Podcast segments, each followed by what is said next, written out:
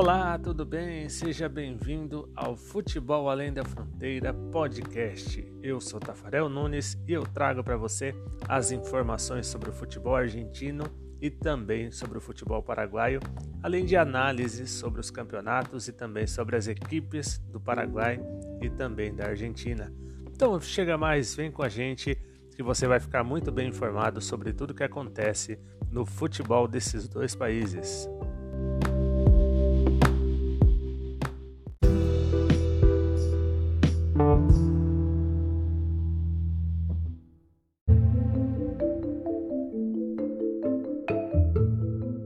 Isso aí, pessoal. Estamos chegando com mais um resumão da semana, trazendo todas as informações sobre o futebol argentino, paraguaio, mexicano e também norte-americano. Se você ainda não nos segue aqui no podcast, no Spotify, siga-nos. É só você clicar no botão seguir. Também não se esqueça que este é a primeira parte apenas do nosso resumão da semana, já que amanhã, a partir das 11 horas da manhã, sai o vídeo trazendo também outras informações complementando as que estão sendo ditas neste podcast, para que você fique muito bem informado sobre tudo que acontece no futebol desses quatro países e também de suas respectivas seleções. Não se esqueça também de nos seguir nas redes sociais. Eu deixei todos os links aí na descrição para que você possa clicar e depois nos seguir e acompanhar todos os detalhes. E não se esqueça também que todos os horários que a gente disser por aqui são no horário de Brasília, tá bom? Bom, chega de conversa e vamos com as informações que é o que realmente interessa. No Tigres, a principal informação é que Luiz Quinones e Davi Ayala foram positivados para a Covid-19 na última segunda-feira e, em virtude disso, os dois estão isolados em suas casas e, e aguardando recuperação para poder voltar aos treinamentos. Então, estimamos melhoras para os dois atletas para que eles possam voltar às suas atividades o mais breve possível. Também no Tigres, Francisco Messa sofreu ruptura do ligamento cruzado anterior do joelho direito e passará por cirurgia em breve. Então, são desfalques importantes para o Tigres que estreia neste final de semana no Campeonato Mexicano na no torneio Grita México. É isso, vamos falando então sobre o, as contratações. Alguns reforços foram anunciados nesta semana por alguns clubes da Argentina, principalmente. O zagueiro Jonathan Galvan foi anunciado como novo reforço do Huracan. Também tivemos a contratação do volante Nery Leyes, anunciado como novo reforço do Gimnasia e Esgrima. O jogador pertencia à União. Leias é o sexto reforço dos Lobos para a Liga Profissional, para a disputa, né, no caso, da Liga Profissional e da Copa da Argentina. Também quem anunciou o reforço essa semana foi o Aldocive. O Aldocive anunciou a contratação do meia Federico Gino, de 28 anos, que estava no San Luís do México. Também o Atlético Tucumã anunciou nesta semana a contratação do lateral esquerdo Matias Orihuela, que pertencia ao Newell's Old Boys. Outro que chegou também foi o meia Matias Mier, que atuava pelo Independiente de Medellín, iniciou seus treinamentos pelo Central Córdoba. O jogador assinou o contrato até 31 de dezembro deste ano. Outro clube que também anunciou reforço, dessa vez o segundo reforço da temporada, foi o Vélez Sarsfield, que anunciou a contratação do zagueiro Enzo Martinez, de 23 anos, anunciado na última semana. Ele foi contratado junto ao Penharol do Uruguai e assinou até 31 de dezembro de 2022. O Talheres também anunciou em suas redes sociais a extensão do contrato do atacante Davi Romero. De acordo com a direção do clube, o novo contrato terá duração até dezembro de 2025. Então é um contrato longo aí, o primeiro contrato Aliás, primeiro não, segundo contrato do atacante Davi Romero com a equipe do Tajeres de Córdoba. Outro também que anunciou contratação foi o Platense. O Platense anunciou a contratação de Florian Monson.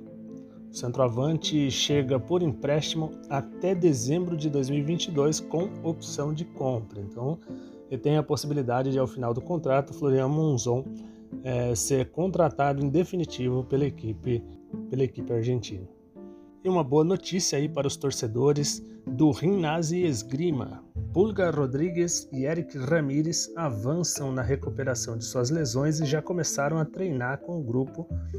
É, ainda não estão preparados para jogar, mas já, já estão na fase de transição. Além disso, também nessa semana, o novo atacante do Rinazzi Esgrima, Alexis Domingues, de 24 anos, também já iniciou seus treinamentos. Contratado junto ao Tristan Soares, ele chegou por empréstimo válido até 31 de dezembro de 2022. Portanto, a equipe de, do Rinácia tem tem motivos para comemorar e se reforça aí para a continuidade da temporada. Falando sobre MLS, é que aconteceu um feito histórico nessa semana. Aos 15 anos e 351 dias, Obed Vargas do Seattle Sounders se tornou o terceiro jogador mais jovem a entrar em uma partida da MLS. E agora vamos trazer alguns resultados que aconteceram ao longo da semana nos, nos vários campeonatos que envolvem o futebol além da fronteira, tanto o futebol argentino, paraguai, mexicano, norte-americano e, e as seleções. Então, vamos trazer alguns resultados importantes sobre esta, estas competições.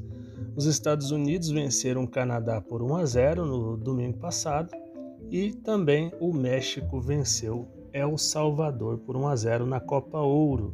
Desse jeito, a classificação ficou assim: o México terminou a primeira fase com sete pontos. O México, que pertence ao grupo A, né, da Copa Ouro, ele terminou na liderança com sete pontos ganhos, três vitórias, dois empates e uma derrota. Marcou quatro gols e não sofreu nenhum. Desse jeito, então, o México ficou na primeira colocação com sete pontos.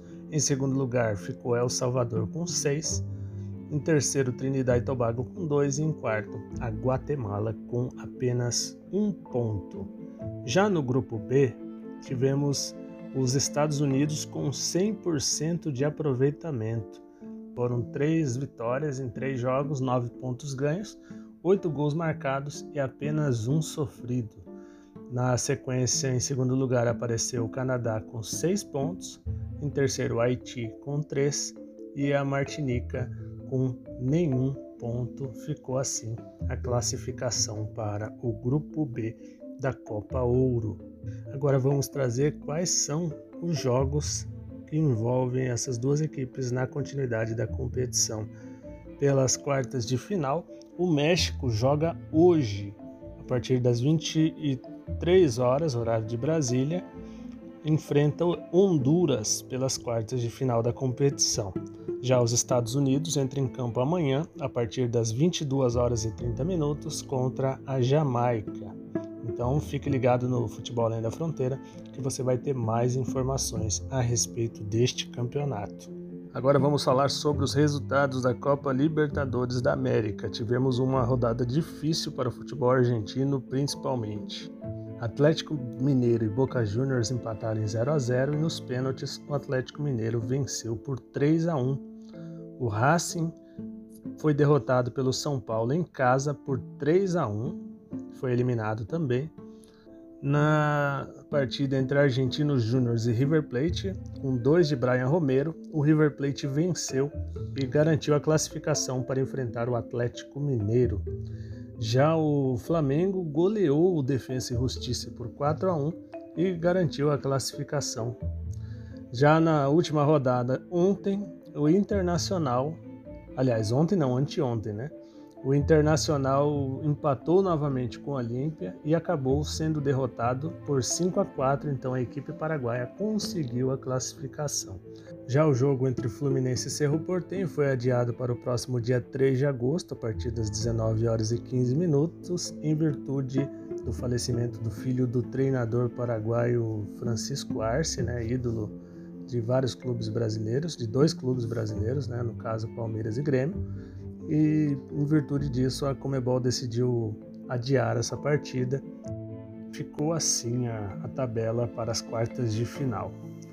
O São Paulo enfrenta o Palmeiras no dia 10 de agosto, às 20 horas e 30 minutos, na verdade 21 horas e 30 minutos, horário de Brasília. Olímpia e Flamengo no dia 11 de agosto, a partir das 19 horas e 15 minutos, primeiro jogo em Assunção. Eh, River Plate e Atlético Mineiro, primeiro jogo na Argentina, no dia 11 de agosto, a partir das 21 horas e 30 minutos. Já o Barcelona de Guayaquil ainda aguarda o adversário, que pode ser o Fluminense ou o Cerro Portenho, e a partida está marcada para o dia 12 de agosto, a partir das 21 horas e 30 minutos. Agora vamos falar sobre as oitavas de final da Copa Sul-Americana. O Arsenal de Sarandi empatou em 1 a 1 com o Sporting Cristal. Libertar perdeu para o Júnior Barranquilha por 1 a 0, mas conseguiu se classificar. O Independiente empatou em 1 a 1 com o Santos e acabou sendo eliminado. E o Rosário Central venceu o Deportivo Tátira da Venezuela por 1 a 0. Desse jeito, os confrontos das quartas de final ficaram assim. Rosário Central e Bragantino se enfrentam no próximo dia 10 de agosto, a partir das 19 horas e 15 minutos. Sporting Cristal e Penharol eh, se enfrentam no dia 11 de agosto, a partir das 19 horas e 15 minutos. LDU e Atlético Paranaense no dia 12 de agosto, a partir das 19 horas e 15 minutos.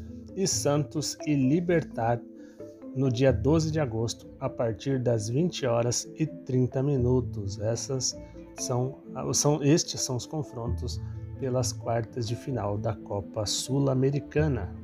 Para não ficar um negócio muito longo, muito complicado, muito cansativo, nós vamos fazer então trazer os resultados do, dos campeonatos nacionais que tiveram início na última semana, né?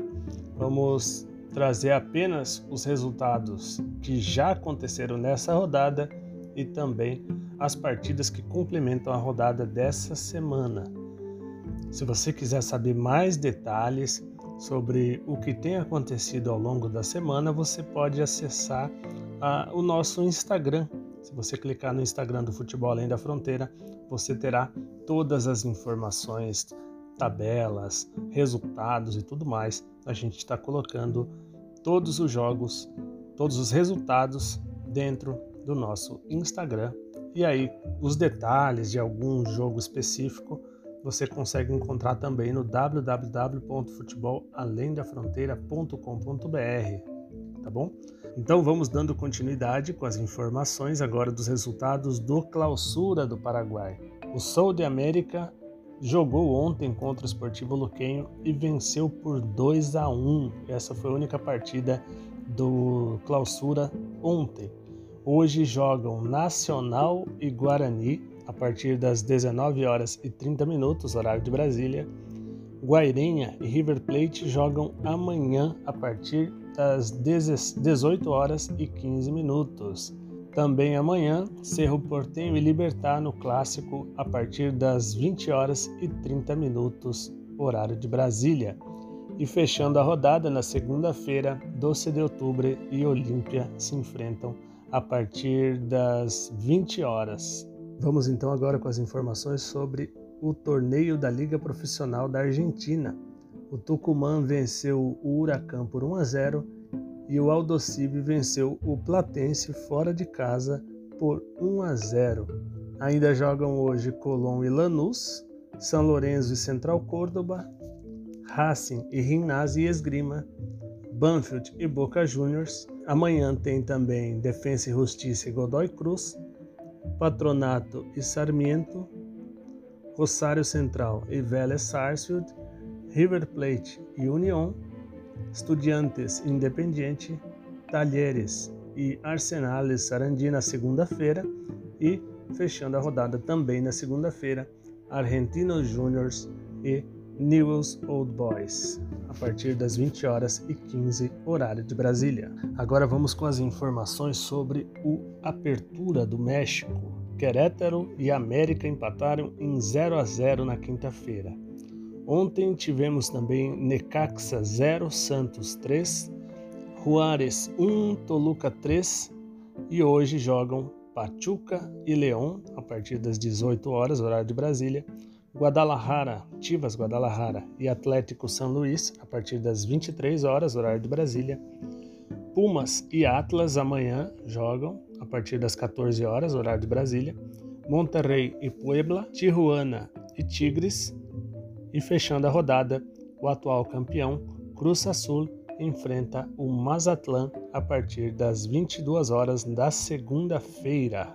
Para a gente finalizar o nosso podcast de hoje, vamos falar sobre a rodada da MLS que começa neste sábado. Hoje temos os seguintes jogos: Atlanta United e Columbus Crew, Chicago Fire e Toronto FC, Minnesota United e Portland Timbers, Dallas e Los Angeles Galaxy, Nashville e Cincinnati, San Jose Earthquakes e Houston Dynamo, Real Salt Lake e Colorado Rapids, e fechando a rodada neste, neste sábado tem Los Angeles FC e Vancouver, Vancouver Whitecaps.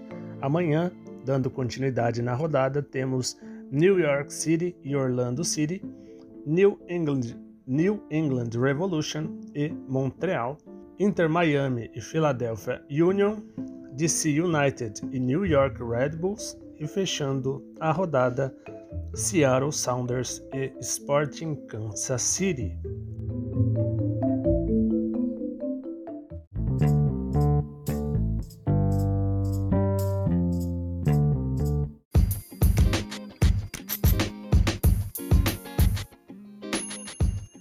Então é isso, pessoal. Gostaria de agradecer mais uma vez pela sua presença e também de pedir para você seguir o nosso podcast para que você possa ser avisado sempre que a gente lançar um podcast novo, um episódio novo, tá bom? Também quero pedir para você nos seguir nas redes sociais. Eu vou deixar no link da descrição o link de todas as nossas redes sociais para que você nos encontre por lá.